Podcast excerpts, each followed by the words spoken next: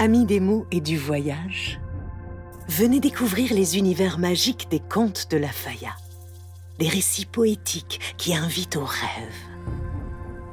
Un cœur qui bat dans la forêt, un nid de clown enfoui sous la neige, une traversée du désert insolite, la révolution des créatures magnétiques. Écoutez les sages paroles des anciens et laissez-vous emporter sur ces rivières de mots. Les contes de la Faya, des balados pour toute la famille, présentés par la Touille.